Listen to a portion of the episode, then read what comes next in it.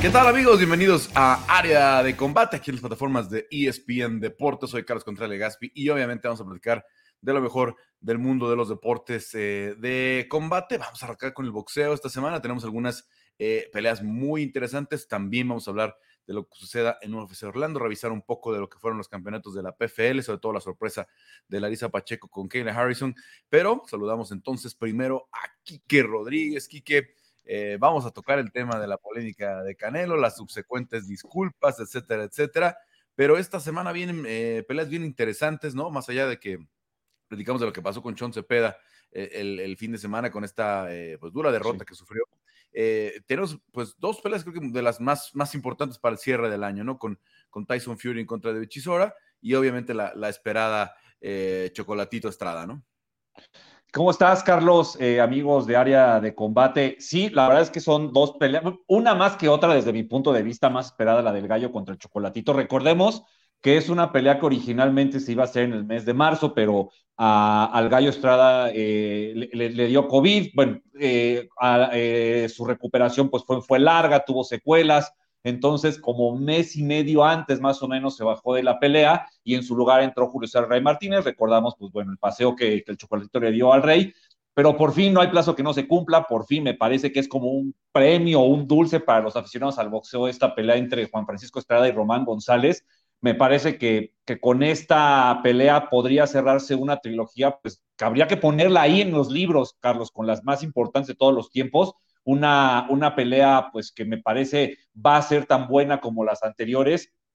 Se habla de 4.000 golpes lanzados en los dos combates anteriores, 2.500 en la, en la segunda, 2.100 en la primera, en fin, dos boxeadores sabemos lo que dan arriba del ring. Eh, nada más como un pequeño dato, eh, eh, el Gallo Estrada para esta preparación no hizo sparrings, subía con, con boxeadores amateurs, simple y sencillamente a moverse, eh, Alfredo Caballero menciona que así preparó la pelea anterior y pues definitivamente los golpes se los guardó para este 3 de diciembre.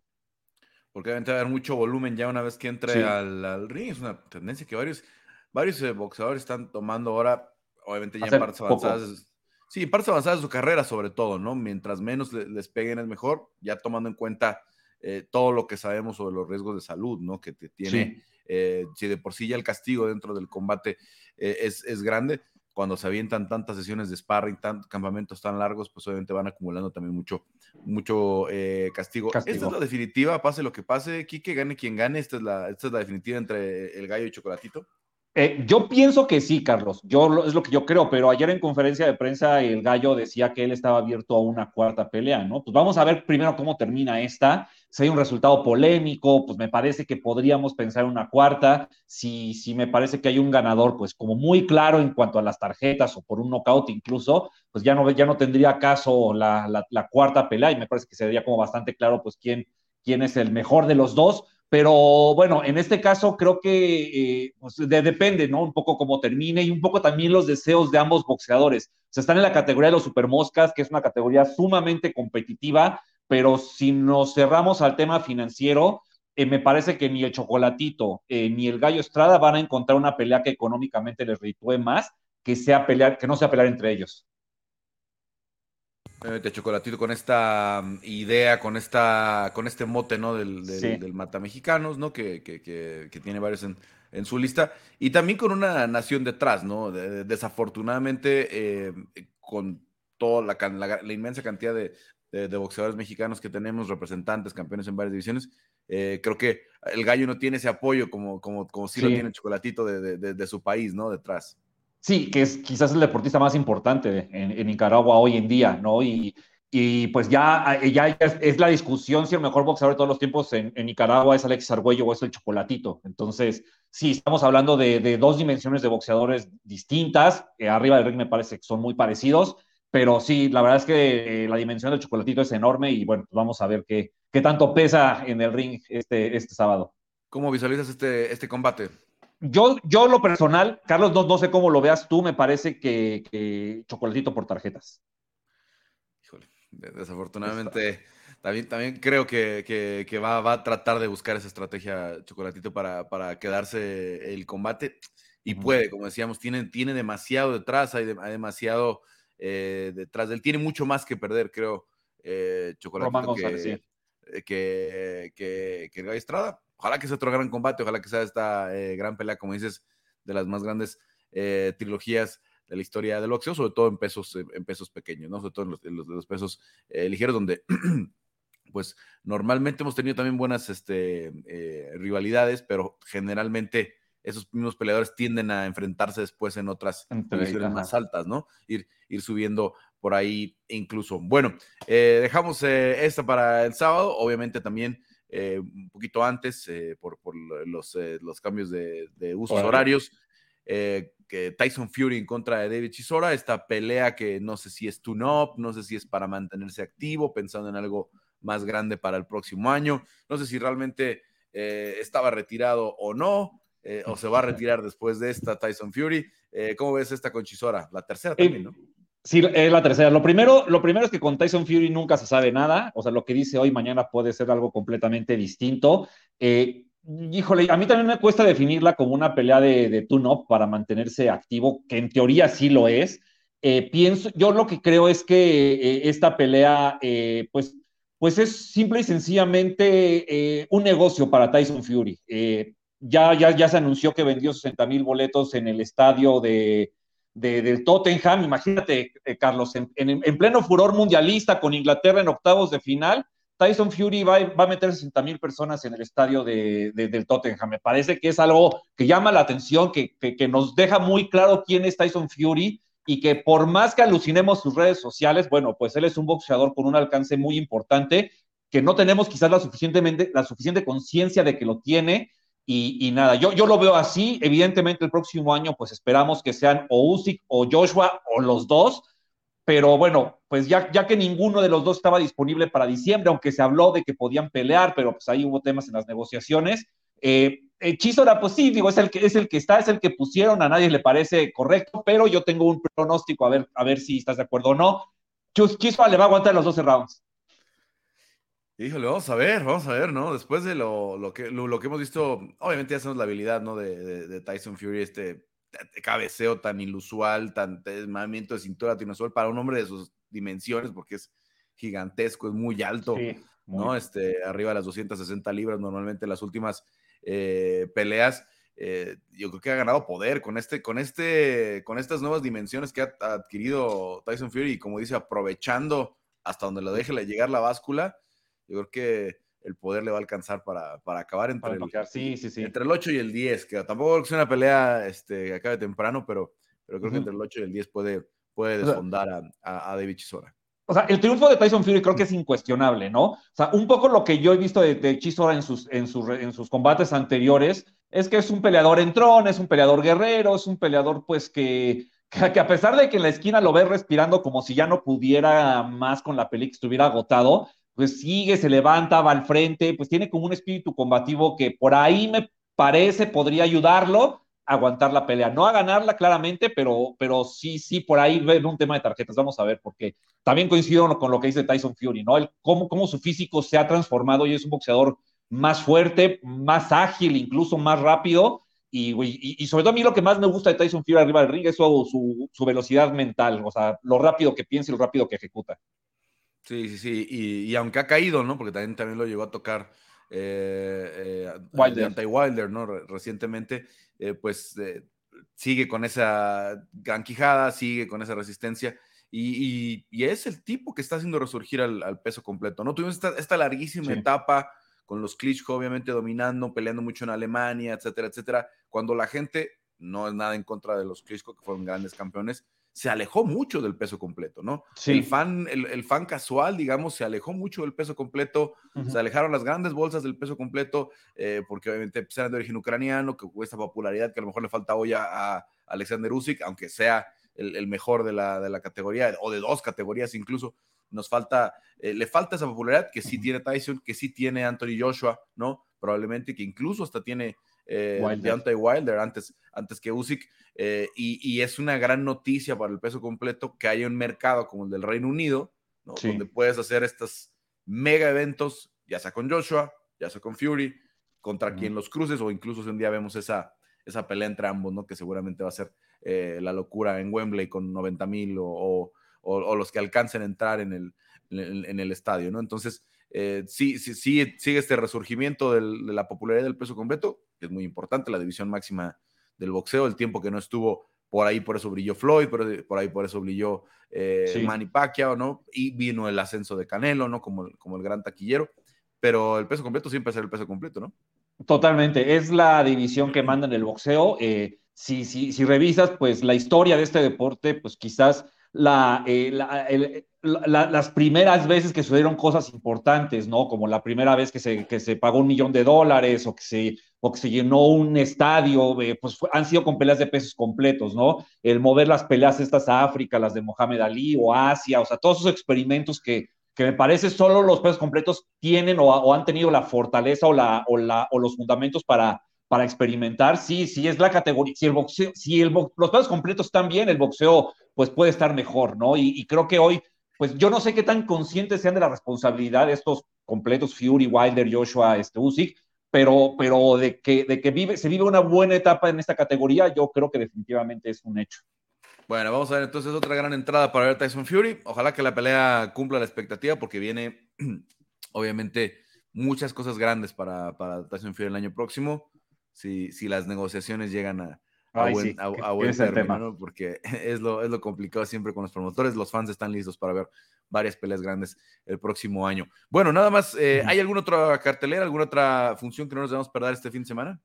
Eh, bueno, eh, en, esta misma cartelera de, Tyson Fury, bueno, primero, me parece que, hablando de los pedos completos, la, preliminar es Daniel Dubois, es un boxeador británico, también con, buen palmarés olímpico, que me parece hay que seguir, porque es, me parece, de la camada que se va a quedar como con, con los pedos completos cuando los cuatro mencionados de arriba, pues dejen el boxeo. Y del lado de, la pelea de, este, de Chocolatito contra el Gallo Estrada, pues es el regreso del Rey Martínez, ¿no? Después de la pelea con el Chocolatito en marzo, que no dio el peso, que, que ha tenido como muchos temas con la disciplina. Me parece que hay mucho en juego. Más allá del cinturón mosca del Consejo, eh, Carlos, me parece que, que, que Julio César el Rey Martínez, pues, pues se juega quizás la dirección de su carrera, ¿no? Si por ahí no, o no, no del peso, o pasa algo raro como ha pasado últimamente con él, pues no sé realmente qué tanto Eddie Hearn lo quiera seguir apoyando. Bueno, vamos a, vamos a ver, eh, atención con esa otra pelea. Y yo te pregunto qué pasó con, con, eh, José eh, Cepeda, ¿no? El fin de semana, porque creo que por ahí ya del quinto, sexto ya parece que la pelea ya no tenía chance de ganarla y lo terminan, terminan deteniendo el combate, ¿no? Pues, pues, a mí me parece que simple y sencillamente se enfrentó a un mejor rival como, como Reyes Progress, Carlos. Creo que este boxeador de Nueva Orleans, norteamericano, pues, pues demostró ser un boxeador muy completo, con muchos recursos boxísticos, fue, eh, caminó mejor el ring, eh, mejor, mucho mejor la cintura, y sobre todo, al ser peleante de dos boxeadores zurdos, su jab, la mano derecha, esa me parece fue la que marcó el rumbo de la pelea. Eh, muchas veces se habla que el jab es un golpe para abrir guardia y para marcar. Creo que en este caso, el caso de, de Progreso, su jab era más bien un golpe, pues un recto de derecha, ¿no? Un golpe que, que de verdad hacía daño y me parece que, se, topó con ese golpe la mayor parte de la pelea Chon Cepeda, poco pudo hacer. Eh, sabemos que él también depende mucho de su fortaleza, de, su, de la mano de atrás, que al ser zurdo, pues es el recto de izquierda. Eh, y, nada, ¿no? Se topó con un boxeador mejor y pues, pues nada que decir. Pues ahí está la, el, resumen de lo sucedido. Eh, Quique, vamos a aprovechar que, estás por acá. También vamos a invitar ya a Álvaro Colvenero desde, desde Madrid, que nos acompaña. Segunda semana consecutiva que por alguna razón tenemos que hablar del, Mundial, ¿no? Esta vez fue Canelo el que de verdad paralizó al mundo o, puso activo a todo el mundo, a todos los argentinos, todos los medios hicieron repercusión de la disputa que, traía Canelo con, con el tema de, lo que sucedió el sábado, ¿no? A estas alturas que estamos grabando, México ya está eliminado, Argentina ya avanzó a los octavos de, final, pero em, pues hay una polémica, a mí me pareció algo normal, ¿no? porque los que hemos estado en un vestidor de un, partido de fútbol después de una después de un encuentro o de cualquier deporte, ¿no? De, incluso de NBA, de, de béisbol, de, me ha tocado estar en el vestidor después del Super Bowl, todo está tirado por todos lados, ¿no? Todo. Jerseys del equipo rival, jerseys del equipo eh, local, ¿no? No sé si Messi toca o no con el pie la, la, camiseta de México, a Canelo y a mucha gente por ahí le, quiso encontrar eh, polémica. Eh, Canelo andaba muy apasionado con la selección mexicana, por ahí dijo que apostó 10 mil dólares a que México llegaba a la final, al menos a la final. Este, no creo que los 10 mil dólares le hayan dolido. Este, eh, nada. Eh, en el bolsillo, le hayan pegado en el bolsillo este, con las cantidades que está generando Canelo, pero pues sí estaba muy apasionado con el tema. Por ahí se mete Matiz, por ahí se mete Santiago Poncinibio, todo el mundo a defender a, Leo Messi de las agresiones en Twitter de, Canelo, el Cunagüero, obviamente, el, de mayor repercusión por ahí eh, mediática. Pero, Quique Álvaro, ¿cómo vivieron toda esta situación? La polémica y las eventuales eh, disculpas de Canelo.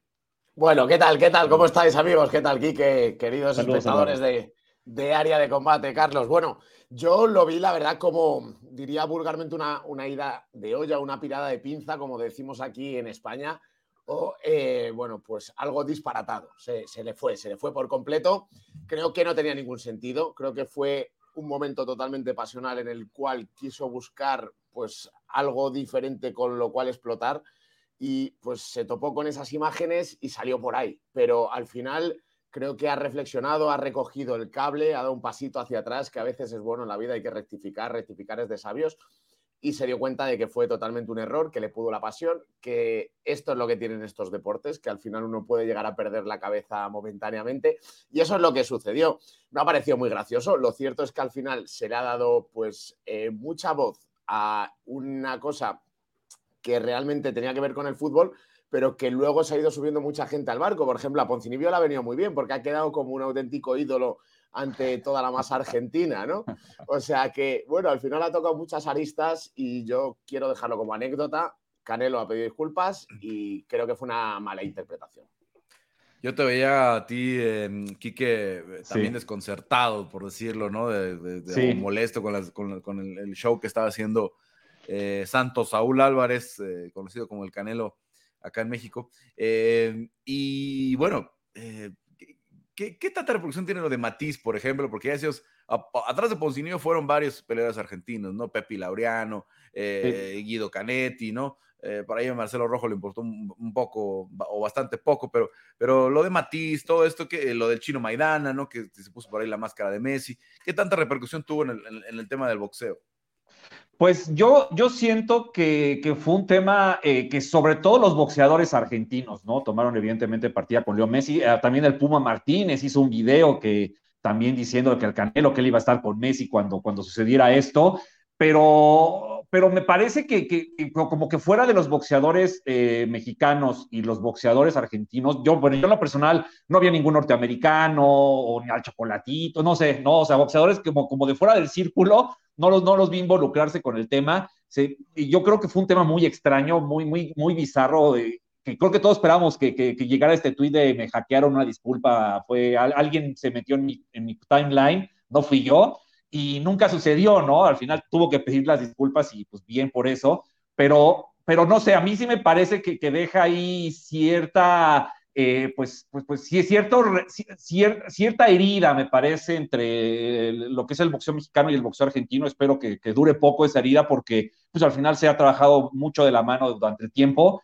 Y, y, nada, ¿no? Este, pues vamos a ver también qué, qué, tanto, qué tanto afecta, ¿no? O sea, si nos ponemos a ver un argentino del peso del canelo y eso, pues no lo hay, pero, pero sí, o sea, con, con todos los demás, pues sí, sí agarraron, me parece un boxeador que además tenían como ejemplo, pues sí me parece que quizás ahí se, se, les cayó un ídolo, por decirlo de alguna manera.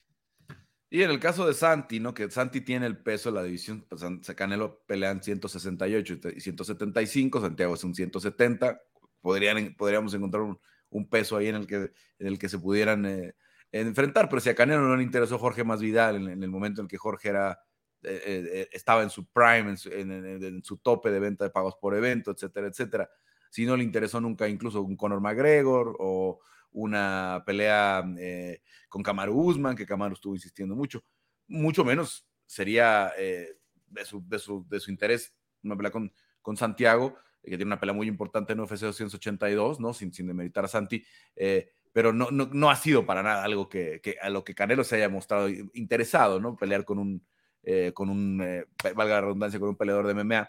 entonces, pues vaya, creo que pasó más allá de, las redes sociales, trascendió más allá de lo que debe haber sido.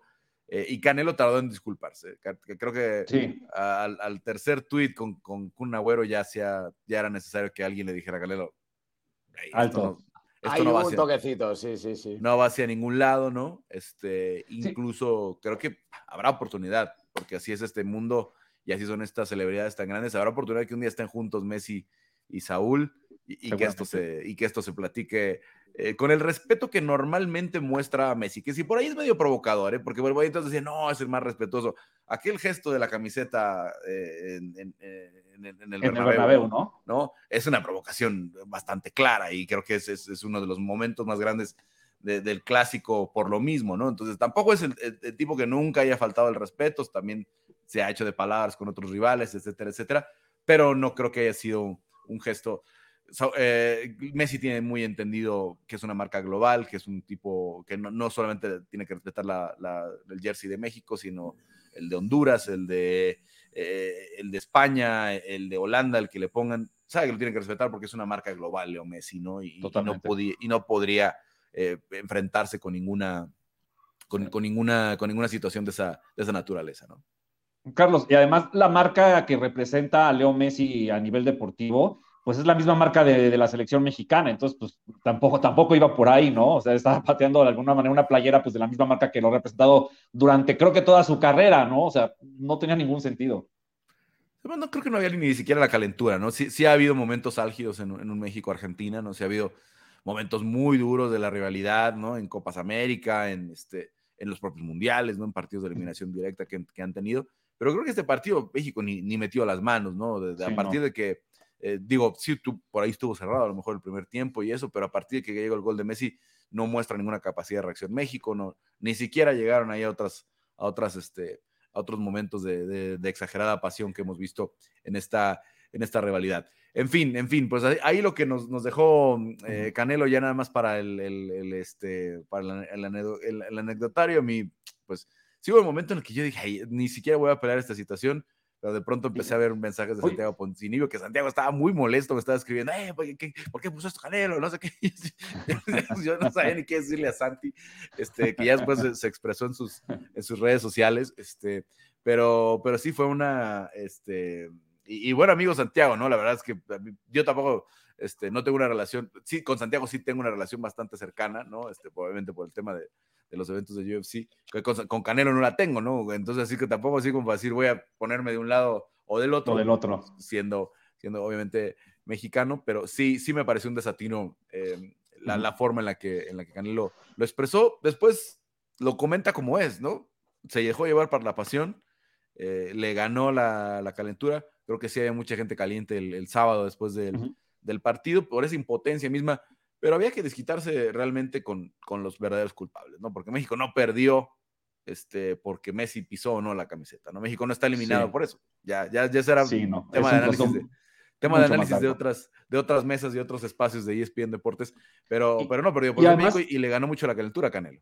Sí, totalmente, Carlos, porque además eh, creo que en el mundo del boxeo hay peleadores que si se expresan de esa manera, ya sabes que son así, hasta te causa gracia, ¿no? Pero Canelo, pues que es una marca inmaculada, así una marca, pues con. Di su nombre, di su nombre del travieso Arce.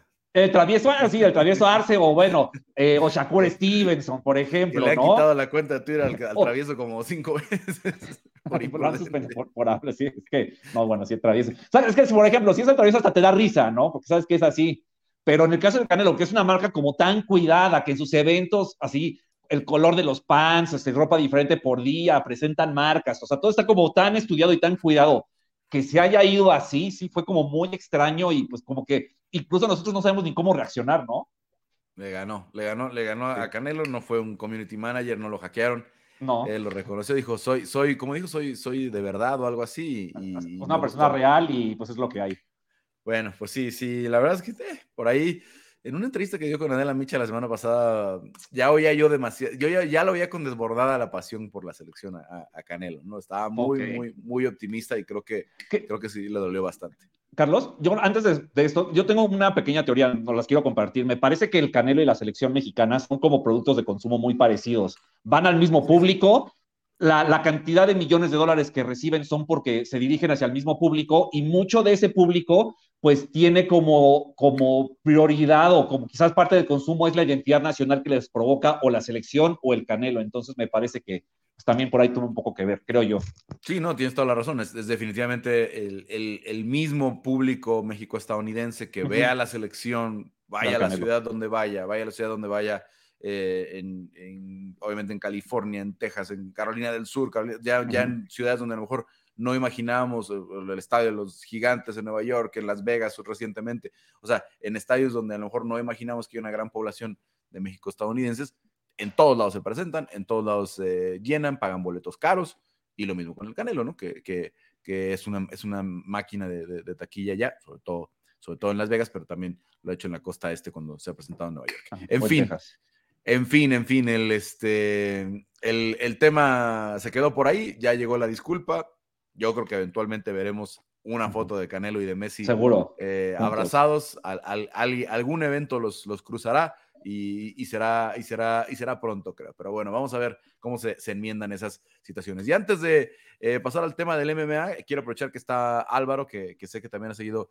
eh, la carrera de Sandor Martín, que entra de reemplazo con poco tiempo para enfrentar a Teofimo López. La, la cartela que es la próxima semana, ojo, no se confundan, es el próximo 10 de diciembre, eh, allá en el Madison Square Garden en, en, Nueva York. Pero, ¿cómo ven esta, esta cartelera? Sobre todo, Álvaro, pues eh, es una carrera muy grande, es un escenario muy grande para Sandor Martín, eh, una eliminatoria eh, del Consejo Mundial, ¿no? Este, él ya fue campeón mundial y todo, pero, pero es, una, es una pelea muy importante para él, otra nueva oportunidad en contra de un rival que pues ha alcanzado niveles estratosféricos en, los últimos dos años, ¿no? Como este Firmo López. Sin duda, Carlos. aquí en España lo estamos viviendo como una oportunidad histórica, una más, porque ya le llegó recientemente contra Mikey García, llegó de tapado, llegó como pues parecía que iba a ser un paseo de Mikey García, dio la campanada y se impuso allí en su casa, en Fresno, en California, a este peleador estadounidense. Con lo cual, aquí estamos muy emocionados, somos conscientes de que es un combate muy complicado, pero también lo somos de que Sandor Martín lleva desde los 3, 4, 5 años metido en el gimnasio. Es hijo de gente, de artistas marciales, de boxeadores. Él siempre ha estado siempre entrenando desde pequeño persiguiendo un sueño y ahora por fin tiene esta oportunidad. No es un boxeador cualquiera, es un boxeador muy estiloso, trabaja muy bien el jab, mete buen, buen ritmo, buena presión, es elegante, tiene distancia, tiene una guardia zurda muy complicada. Luego además también, recordemos, viene de ganar el título vacante internacional de la WBA en el, en el peso superligero, ha sido campeón de España, campeón de la Unión Europea. Quiero decir, viene respaldado por un progreso, por una carrera exponencial que le hace coger la oportunidad de su vida en corto aviso, pero no fuera de forma ni fuera de campamento de entrenamiento. Es decir, sí que le va a faltar tener los tres meses o los dos meses de preparación única para Teófimo. Pero, ojito, Sandor Martín no estaba por ahí dando un paseo. Sandor Martín estaba esperando esta oportunidad, con lo cual creo que va a llegar preparado, creo que puede dar la sorpresa. Ojo, sería sorpresa, Carlos y Quique. Es obvio que no es favorito ni mucho menos, pero la puede dar, ¿eh? La puede dar. Que, de hecho, eh, Álvaro, cuando se anunció la pelea con José Pedraza, eh, se habló mucho de que Top Rank tenía a los dos, a Sandor Martín y a José Pedraza, como opciones y al final se dedicaron, se decidieron por el puertorriqueño, pues, principalmente porque es un peleador también de la promotora de Top Rank, ¿no? Lo tenían como mucho más a la mano y me parece pues un poco lo que dices, él quizás seguía entrenando, a lo mejor incluso el propio Top Rank le dijo que se mantuviera entrenando por, por si surgía la oportunidad. Luego viene la convención en Acapulco, donde el Consejo Mundial de Boxeo eh, ordena una eliminatoria entre Teófimo y Sandor Martín para, para ser el rival de José Carlos Ramírez o, Reyes Progres cuando ellos se enfrenten. Eh, pues entonces como que el, escenario se fue dando, ¿no? O sea, como dices, no llegó así de a ver a quién nos encontramos y a ver quién está por ahí, ¿no? O sea, era un boxeador que estaba ahí muy, muy a la mano. Quizás sí, a lo mejor su preparación no fue tan completa, pero tampoco, pues seguramente va a llegar muy bien preparado. Y, aquí un poco de lo que yo quiero decir, yo, yo, vi en vivo a, Teófimo López en su combate ante eh, Pedro Campa en agosto, y a mí me gustó mucho lo que hizo Teófimo López, me gustó mucho la pelea que hizo. Eh, creo que es un boxeador que después de aquella derrota con George Cambos y después de, la, manera en la que perdió el piso, la manera en la que se volvió loco y empezó a decir que, podían estar a niveles de Mohamed Ali, él y su papá, me parece que Teófimo eh, reflexionó. Su papá, si bien sigue ahí, que es como la figura como más extraña que puede haber, pero se fueron a entrenar con un boxeador cubano, con Jorge Rubio, y me parece que con él, eh, Teófimo, más allá de entrenar físico, que es un boxeador muy fuerte y muy atlético, eh, también, también mejoró su boxeo. Y, a mí me gustó mucho cómo boxeó, me parece que también caminó muy bien, eh, también manejó muy, bien su jab, me parece que fue un jab muy rápido sobre todo. por ahí tenía algo que él, por ejemplo, eh, daba un paso adelante, se pegaba al rival, luego daba un paso, un paso al costado, y, aparte que salía desde la distancia de su rival, él, él, imponía la suya, ¿no? Vivimos un Tófimo rápido, un Tófimo fuerte. Me, gustó mucho la presentación. Creo que se puede combinar una muy buena pelea, eh, no sencilla para ninguna de los dos, pero bueno, quizás por, quizás por, por un poquito Teófimo podría estar, ser favorito. Sí, yo, estoy de acuerdo, ¿eh? yo estoy de acuerdo con que sea favorito. Además, Sandon Martín no es un gran noqueador, ni un grandísimo pegador, no es un luchador, un boxeador, en este caso un púgil, que confíe todo en una mano. Él es un peleador de ir desgastando, muy técnico, muy constante y muy disciplinado, eso sí. Pero es cierto que no cuenta con esa herramienta de, bueno, pues en cualquier momento una mano potentísima podría derribar. Yo, yo no cuento con eso, no cuento con que vaya a noquear a, Teófimo, pero sí que cuento con que le pueda hacer una estrategia interesante y poderse imponer, que ya digo, sería una sorpresa, pero aquí en España tenemos muchas ganas. ¿eh? Ojalá, ojalá se le dé, la verdad, ¿no? Porque Teófimo no es como el personaje más agradable, además. Bueno, es un, es un, escenario inmenso porque hay que recordar que Teófimo viene de pelear en el Resource World, pero en esta carpa eh, te tuviste improvisada para, que era para 5.000 personas, 3.500, si mal no recuerdo. ¿No? peleó también en, el, en el eh, Teatro Hulu del Madison Square Garden, no en el Madison Square Garden. es que ahora es una prueba interesante, ¿no? Es una prueba, importante. Creo que por ahí la apuesta de Pedraza era, tenía que ver con aludir al, al fan boricua de, de, Nueva, York. Nueva, York. que siempre responde. Sabemos que Teófimo es, es, es, local, aunque es de origen hondureño, pero él es, él, es también eh, originario de, de, de, Nueva York. Y, y, por ahí también está Sanders Sayas, ¿no? Eh, que, que, que, será otro gran atractivo para, para los boricuas, otro prospecto. Ya platicaremos más la próxima semana de lo que es el undercard de esa, de esa función de top rank eh, que tendremos en, en, ESPN Deportes, terminando precisamente la, la noche del Heisman eh, que estará arrancando cuatro, cuatro combates, estelarizando con eh, López y Sandor Martín, buscando dar la respuesta y desmadrugando a todos los, los españoles fans del boxeo, ¿no? Sin duda, pero ahí estaremos, ahí estaremos. ¿eh? Además, hay una cosa complicada para nosotros ese fin de semana, Carlos. Nos coincide con Lilia Topuria. España se va a movilizar entera, no va a dormir nadie, pero habrá, habrá que dividirse, yo creo, porque va a coincidir incluso. Sí, sí, estarán por ahí en las mismas horas, eh, porque es UFC 282 con la cartelera estelar. Pero ves, Carlos, que eh, Álvaro, que luego, pues no sé, el ojo el boxeo como que está de reojo viendo los horarios y, se esperan y, termina primero siendo una y luego otra, ¿no? Y si no, dos pantallas, no pasa nada. Eh, pues sí. Vamos a ver acá cómo, cómo se ajustan, sobre todo. ambos van por plataforma de, de, ESPN Plus en, en, los Estados Unidos, así es que Vamos a ver cómo se, se ajustan eh, los horarios y sobre todo, pues, cómo, cómo resulta esta, esta cartelera. Pues, Quique, muchas gracias, eh, como siempre, por tu eh, análisis y te escuchamos en, el podcast del el Estilista. Muchísimas gracias, Carlos. un fuerte abrazo, saludos, Álvaro, y pues de verdad con Sandor, que, que todo salga muy bien. Muchas gracias, Quique. Saludos. Nos vemos, Carlos. Bueno, bueno, nos adelantamos un poquito porque mm, a veces no cuadramos los tiempos y no sabemos eh, si vamos a estar o no, pero nos adelantamos con eso, pero obviamente sábado 10 de diciembre, Sandro Martín en contra de Teofimo López allá en el Madison Square Garden. Eh, Álvaro, a ver, vamos a, mm, arrancar, eh, nada más rápido quiero resumir. Lo platicamos la semana pasada, Larisa Pacheco había hecho un trabajo diferente con su físico, una, preparación diferente, abandonó a la familia, abandonó a su mujer eh, para eh, prepararse 100% pensando en Kyle Harrison esta temporada. Y, llega una sorpresa mayúscula en una de las mejores peleas femeniles que tuvimos en el año con, con, con, eh, Kyle Harrison. Y bueno, pues se acaban muchos mitos y no sé cómo va a poder hacer Kyle Harrison para volver a construir esa, esa mística que tenía para ganarse esa pelea con una Amanda Nunes, para que la pelea con Chris Cyborg sea eh, lo atractivo que hubiera podido ser en algún momento, si es que se llega a dar, ¿no? El presidente PFL sigue insistiendo que le va a dar un millón de dólares a cada una y dos millones para la ganadora, etcétera, etcétera, y un Rolls Royce ahí como de, premio. Pero hoy la campeona eh, de PFL es, es Larisa Pacheco. Sin duda, Carlos, lo hemos hablado en alguna ocasión. Qué pena es que se vaya ese rosquito, ese cero. Es muy místico. Eso ayuda muchísimo en cuanto a producto, en cuanto a marketing para poder vender las superpeleas. Kayla Harrison venía con esa imbatibilidad mística, decir, nadie la puede vencer, doble medallista olímpica, peleadora que se impone en su transición a la MMA clarísimamente, y de hecho, lo que tanto mérito tiene, Carlos, en este combate es que Larisa Pacheco había caído en dos ocasiones ya contra Kayla Harrison. Le tenía comida la moral y cómo ha sido capaz de reponerse, de irse, dejar al lado todos los demonios, toda su familia, sacrificarse al máximo para lograr darle la pelea que le dio a Kayla Harrison, porque no fue un golpe de suerte.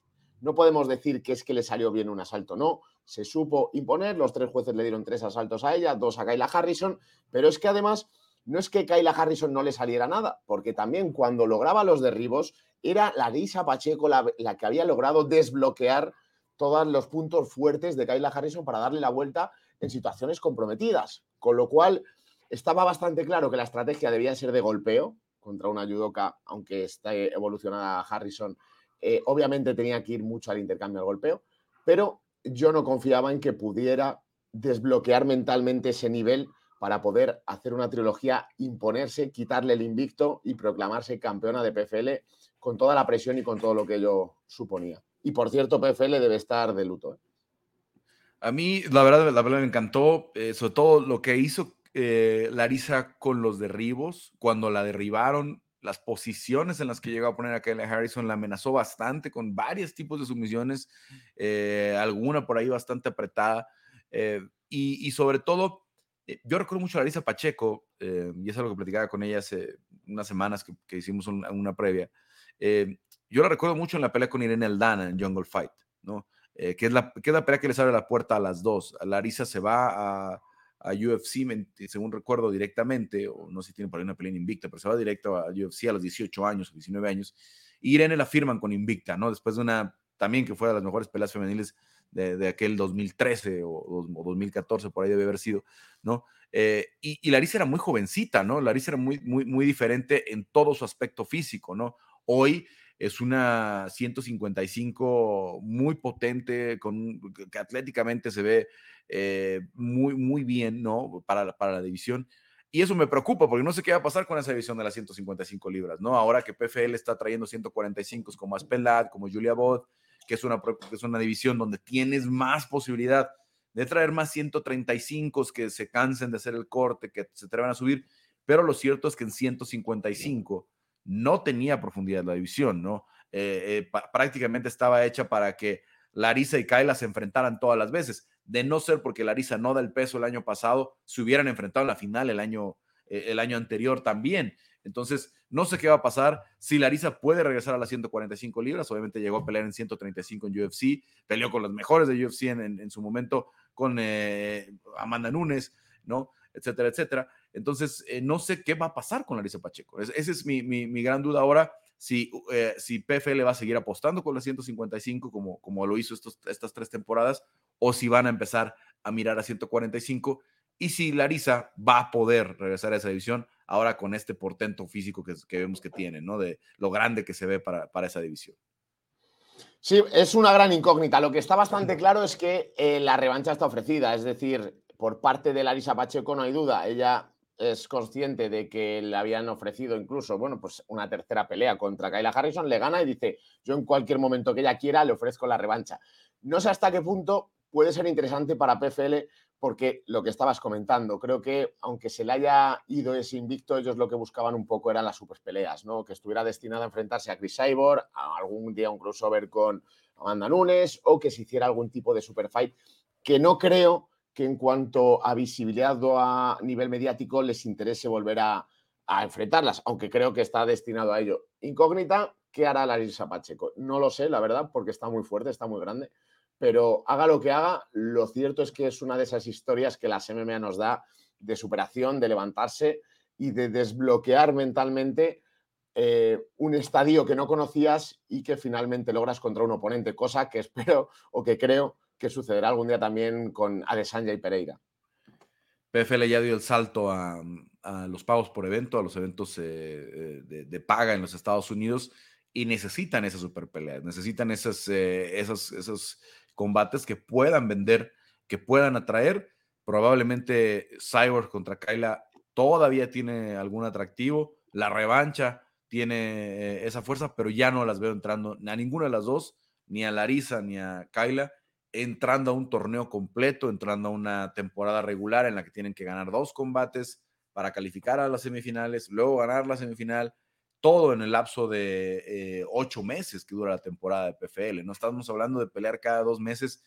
No, no, no, no son pocos los peleadores que de, entrada nos parece algo novedoso, pero ya son varios los peleadores que han dicho es que es demasiado demandante, ¿no? Anthony Peris, por ahí lo digo también, eh, lo vimos con Jeremy Stevens, ¿no? Es, es difícil pensar que aunque traigas un súper veterano de UFC, que aunque traigas una súper estrella, que puede estar peleando cada, cada dos meses y se, y se mantenga, ¿no? hasta llegar a la final. Entonces vamos a ver cómo se, se, transforma este formato de, de super peleas, porque ya tienes los nombres, porque ya tienes ahí a, los, a, varios que han llegado, obviamente con experiencia, más los que están por ahí creciendo, ¿no? Creo que Brendan Lohane va a ser una, eh, una gran estrella en PFL, ¿no? Va a ser una gran estrella de la, de la, de la promoción, el ahora campeón de 145 libras, que eh, por cierto venció a Boba Jenkins en, en, la, en otra de las finales de, de, los, de los 6 millones de dólares, ¿no? Eh, Marlon Morales va a ser una gran adhesión, Shane Burroughs va a ser una gran adhesión, eh, ya vimos a Petty, ya vimos a Jeremy Stevens, no sé si Stevens se va a quedar en la, en la promoción, creo que tengo entendido que, que solamente era un contrato por esa temporada, pero van a seguir llegando ese tipo de veteranos, ese tipo de nombres, más las figuras que ellos están creando, así es que Veremos qué sucede para 2023, eh, una incógnita, pero eh, una buena noche lo que fue la, la de PFL, buenas finalizaciones, buenas finales, eh, ahí con estrellas este, que están en ascenso como Dakota Dicheva, la, la, la, británica, que tiene otra finalización temprana. con Viallo Ali Walsh, que también, aunque es una pelea amateur, también tiene muy buena finalización. En general, una cartelera atractiva. Eh, sentando las bases para lo que viene, una apuesta muy grande que tiene PFL la próxima temporada. Ojalá que le vaya bien para que tengamos eh, más eventos, sobre todo estos eventos de, jueves, viernes que están haciendo, que nos, que nos dan todavía más para, para platicarla durante la semana. Sí, y además también hay que comentar la victoria de Simón Moraes frente a Marlon Moraes. ¿eh? Vaya peleón, me gustó muchísimo, pero me volvió a dar mucha pena ver caer así a Marlon Moraes. Le tengo estima y, y madre mía, ¿eh? últimamente no le salen las cosas. Es que queda claro que sigue siendo un muy buen peleador, pero la Quijada ya no le responde, ¿no? Eh, iba ganando, probablemente dominando los dos primeros rounds.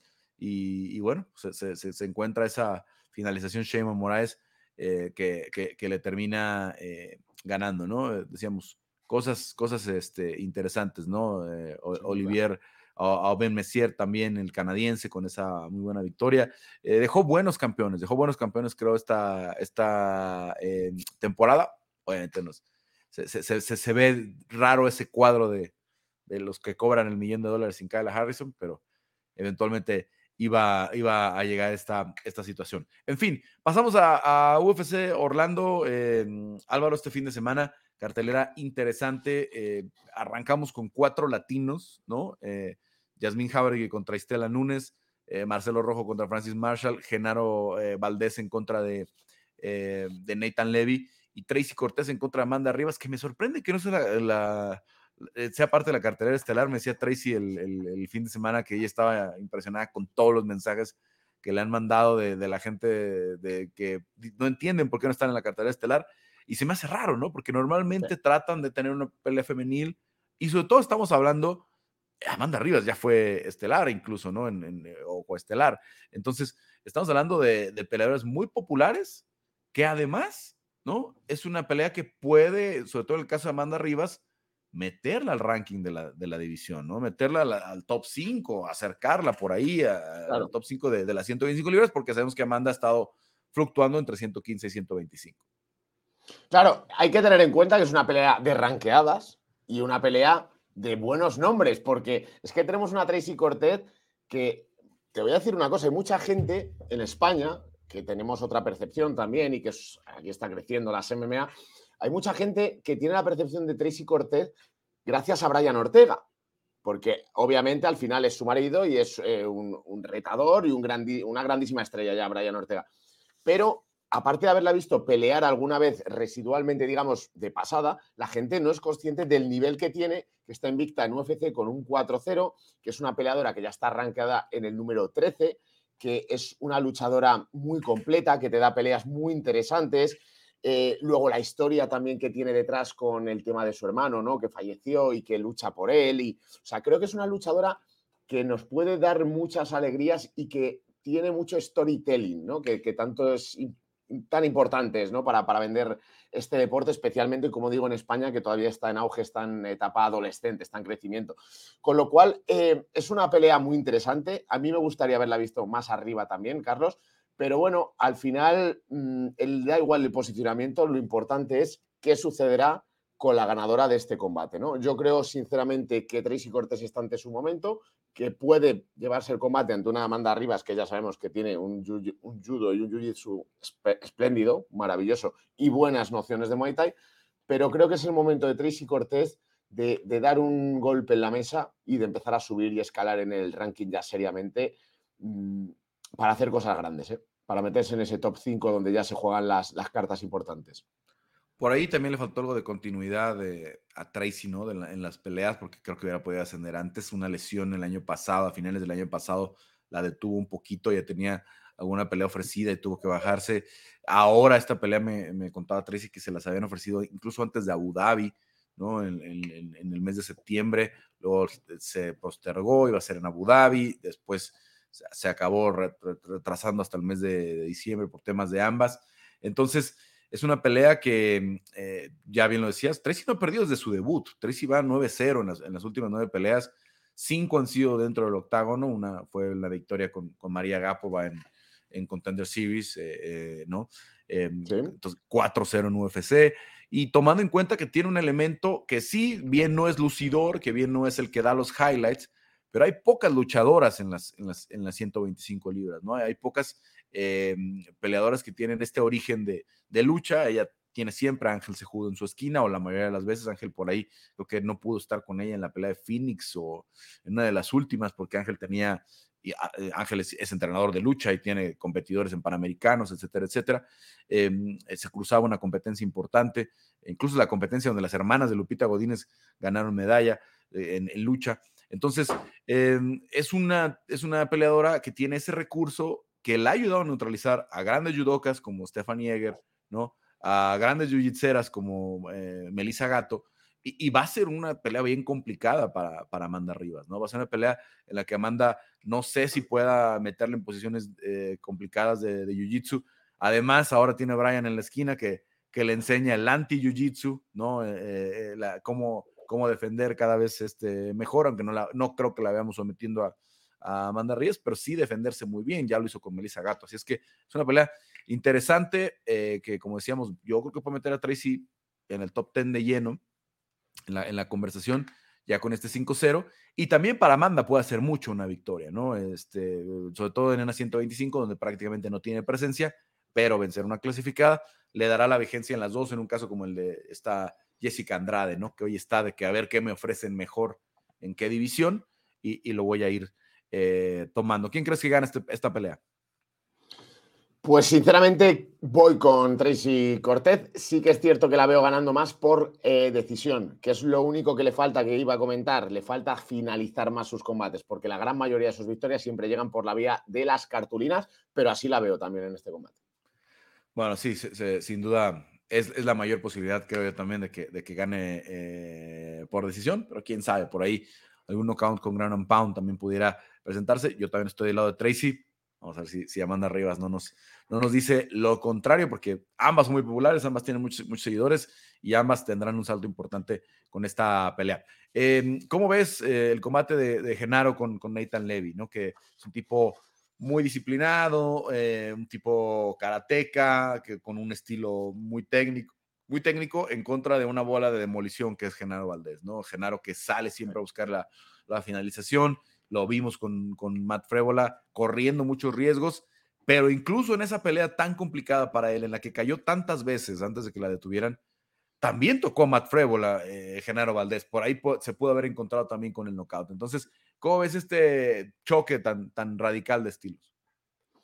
Es un peleón, ¿eh, Carlos? Es un peleón porque tienen muy poquita experiencia ambos en UFC, pero es un peleador extremadamente técnico y peligroso con ese background de karate kung fu que tiene Nathan Levy. Bueno, y con lucha evolucionada contra un Genaro Valdez, el rayadito, que a mí es que me encanta. O sea, es un auténtico finalizador. Todas sus victorias han sido antes de la campana, siete por la vía del caos, tres sumisiones. Me encanta el boxeo que tiene. Y lo que nos descubrió frente a Matt Frebola es que también vaya debut le pusieron. Nos descubrió que aguanta todo lo que le eches. Tiene una capacidad de sufrimiento y de recibir castigo que va a ser importante en este combate. Tiene un boxeo tan evolucionado el rayadito que creo que podría llegar a imponer porque también cuenta con buena distancia y es muy agresivo. Más allá de eso, eh, Nathan Levy es muy peligroso cuando cierre la distancia y agarre en el clinch. En el clinch, ojo, porque más allá de, del golpeo fluido que tiene, que lo tiene Nathan Levy, creo que tiene un clinch y un derribo del clinch peligroso.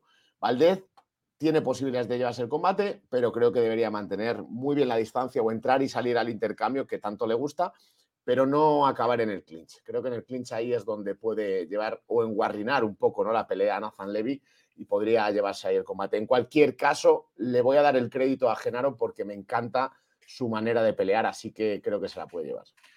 Vamos a ver, vamos a ver. Genaro eh, está urgido, obviamente, con este debut con derrota de, ganar. No creo que le vayan a perder la fe tan pronto, incluso si vuelve a perder este, esta pelea, pero tiene que mostrar más, tiene que mostrar más de lo que vimos con, con Matt Frébola. Eh, nos encanta el estilo de, de, Genaro, pero desafortunadamente cuando la ves la pelea completa parece ser una pelea muy dispareja, ¿no? Parece una pelea eh, muy, porque cayó muchas veces Genaro, ¿no? Porque lo, lo, lo, lo lastimó muchas veces eh, Ahora creo que tiene que ser una pelea más inteligente, ejercer la presión en momentos más adecuados y obviamente entrar y salir para ya decías evitar el derribo.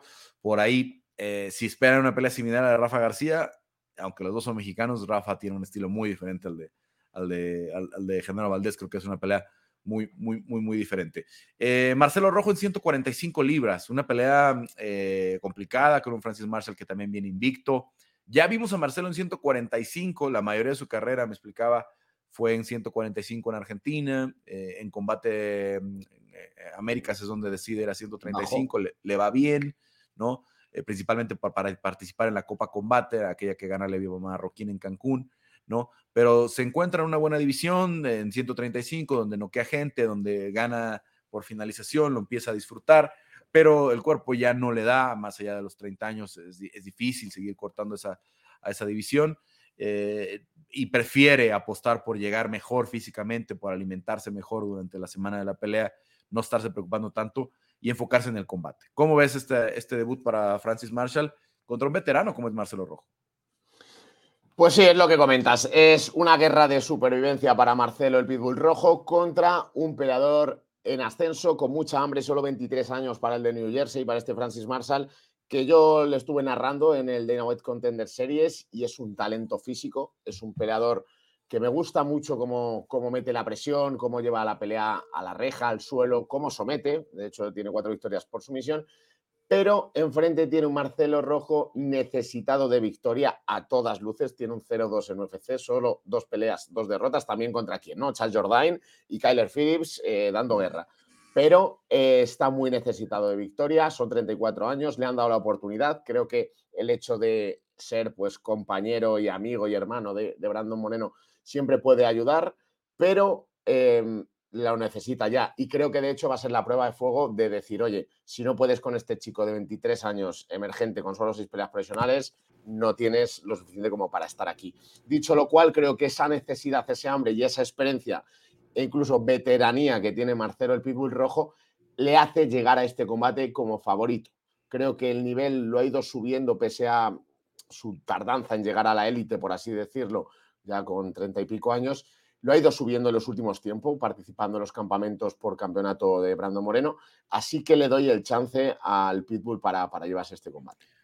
Bueno, se ve, se ve que será una pelea interesante, ¿no? Se ve eh, Francis Marshall eh, es aguerrido también, así es que si, si entra el juego de Marcelo, pues una buena pelea. Y sí, sí, si no lo podemos decir de otra forma, ¿no? Marcelo está apurado por esa, por esa victoria porque se le termina el contrato. Hay que olvidar que él, normalmente los contratos de, de entrada al UFC son de cuatro peleas eh, pierde en corto aviso con Charles Jordan, tiene un, eh, un, show money por la pelea con el Dragón Martínez, que se cae la pelea por el, el, día de la pelea, después que ya dieron el peso ambos. Dragón Martínez no, bueno, creo que Dragón Martínez había fallado en, la báscula. Em, y se cae la pelea, él tiene su show money, cuenta como la segunda pelea, viene la tercera pelea con Kyler Phillips, y entonces estaría en la cuarta pelea de su contrato, así es que tiene que sacar una victoria para, para merecer un, nuevo contrato dentro del UFC, que sería de verdad lo mínimo con un tipo que, luchó tanto para estar ahí, que, que, batalló con tantas cosas para estar ahí, habría que, salir a jugarse el, trabajo y la carrera prácticamente, ¿no? Porque ya a los 34 años no, no va a ser fácil que tenga una nueva oportunidad. Marcelo, aún siendo el compañero eh, de, día a día de entrenamiento de un campeón como es Moreno. Em, a ver, eh, cerramos la, participación eh, latina con Yasmín Jauregui en contra de Estela Núñez. La pelea que debió haber sucedido en, San Diego, em, pero cambiaron a Estela por, por, eh, por Yasmín Lucindo. Estela, una peleadora mucho más enfocada al Muay Thai, mucho más kickboxer, que nos ofrecerá seguramente un combate de pie con, con, con Yasmín de nuevo. Sí, sí, sin duda, Carlos. Yo creo que mm, Jauregui en este caso vuelve a ser favorita. Ya lo pensaba yo cuando las iban a cruzar. Creo que es favorita. Creo además que Orlando puede ser la cartelera de, los latinos. Porque la verdad que cuando, por ejemplo, le pusieron a Genaro Valdez a Matt Frebola, decía, vaya debut. O sea, no eres favorito, yo lo siento, pero Frebola es un tipo demasiado duro como para debutar. Pero en este caso, creo que los, eh, los matchmakers les han puesto unas peleas que son ganables para todos los latinos o que bajo mi punto de vista parten como favoritos. No sé qué opinarán los momios. En este caso, Jauregui es más completa. Es verdad que Istela Nunes, pues bueno, tiene un striking muy afilado y tiene un golpeo pues muy capaz, pero también es cierto que viene una racha negativa de dos derrotas contra San Hughes y Ariane Carnelo, sí, en su debut y que tiene más herramientas la peladora del Entran Gym para darle un susto, porque más allá del striking que tiene Istela Nunes, Jauregui está también en el Entran y está haciendo unas evoluciones tremendas en todas las facetas, no únicamente centrándose en el golpeo, con lo cual creo que sus herramientas, su caja tiene más profundidad y tiene diversos recursos como para, imponerse a, la brasileña. Sí, definitivamente debe ser, y con, la, lo alta que dejó la vara eh, Jasmine Jauregui en el debut, me han tocado, pues ya estar en más de 100 eventos de UFC, 120 casi, Nunca he visto eso o no me había tocado verlo a mí. Solamente recuerdo una vez eh, ver correr a Deina a la, a la jaula después del combate, así como urgido de, hablar con los peleadores. Y fue en la pelea de UFC 166 con Diego Sánchez y, Gilbert Meléndez, ¿no? Para muchos una de las mejores peleas de aquel año 2013, si no es que la mejor pelea del año y una de las mejores de la historia, era una pelea eh, que todos los fans recuerden siempre. Eh, y, y, Diego, le me acuerdo que le decía Diego, le decía, otro round, le decía, dame otro round, le decía a Deina, ¿no? Y Deina solamente se reía como, ¿qué, como, carajos voy a, voy a, sacar otro round, ¿no? Pero son las únicas dos veces que he visto a Deina tan emocionado al final de una pelea que, que vaya al, a, la, puerta de la jaula, ¿no? Más allá de las peleas de campeonato, donde obviamente tiene que entrar, entrar al cinturón, eh, a, a congratular a los peleadores, ¿no? A decirles gracias por la pelea que nos dieron. Entonces, Yasmín dejó una expectativa muy alta y creo que aquí eh, lo menos que esperamos es que arrolla a Estela Núñez, ¿no? Estela Núñez en mala, en mala, en mala, este, en mala, en mala racha, ¿no? Eh, parece una víctima para, para, para la prospecto que viene en ascenso, que es Yasmín. Yasmín no lo está viendo. Así, obviamente está, está cuidándose mucho de todos los aspectos que pueda tener, pero lo que va a esperar el público, o sea, a lo que me refiero, después de que la tuvimos en cartelera estelar en su debut, que llega, se hace público, que llega con un contrato mucho mayor en, en, lo económico a lo que llegan los, los, debutantes, porque la tuvieron que sacar del contrato de combate global, entonces tiene un salario bastante alto para una debutante, no, no es un salario exorbitante, pero es un salario alto para una debutante. Entonces, lo que va a estar esperando el público, lo que va a estar esperando los fans, es que sea una amplia favorita y que tenga un, un desempeño sobresaliente. Creo que lo puede tener y, ojalá que así sea, porque Yasmín está teniendo mucha expectativa, ¿no? Está teniendo una, una, una, expectativa muy alta que la puede meter rápido en el ranking de 115 si se maneja bien y obviamente una división que de pronto se llenó de mexicanas, ¿no? Que, de no tener solamente, de que solamente estaba Alexa Grasso que decide a 125, aparece Lupita Godínez, aparece Montserrat Conejo, aparece Meli Martínez, que también llega de combate, eh, de, combate global, aparece Yasmin Jauregui, y por ahí creo que es la división, más allá del lugar ya que tienen Alexa, Irene eh, y Jair en, sus respectivas divisiones, creo que es la división que nos va a dar al, siguiente campeón mexicano, el siguiente en este caso campeona mexicana, ¿no? Obviamente los, cuatro mencionados que ya están dentro de su top 3, top 5, eh, en, pluma, mosca y, gallo, pero si vamos a ver, creo, otro mexicano o otra mexicana aspirando a ser campeona, creo que va a ser en las 115 libras no muy, no muy lejos, ¿eh? no, no, no, no muy lejos, creo que pudiera ser el próximo año incluso que alguna de ellas, eh, sobre todo Lupita y Yasmín, que ya, ya han tenido eh, mejores desempeños, ¿no? Este, Monserrat desafortunadamente tuvo una lesión que la sacó mucho tiempo de, circulación, pero, pero creo que esa división es la que nos va a dar a la siguiente campeona mexicana, ¿no? Sí, sin duda, la verdad que tenéis mucho talento allí, Carlos. Lo cierto es que yo tengo muchas, muchas monedas puestas ¿no? en, en Yasmín Jauregui, porque además eh, estuve hablando con Dani Várez, que recientemente ha vuelto a España del Entrandín después de vencer en WC, y me comentaba, oye, esta chica es muy buena. O sea, tiene un talento espectacular y puede llegar a hacer cosas muy grandes en UFC.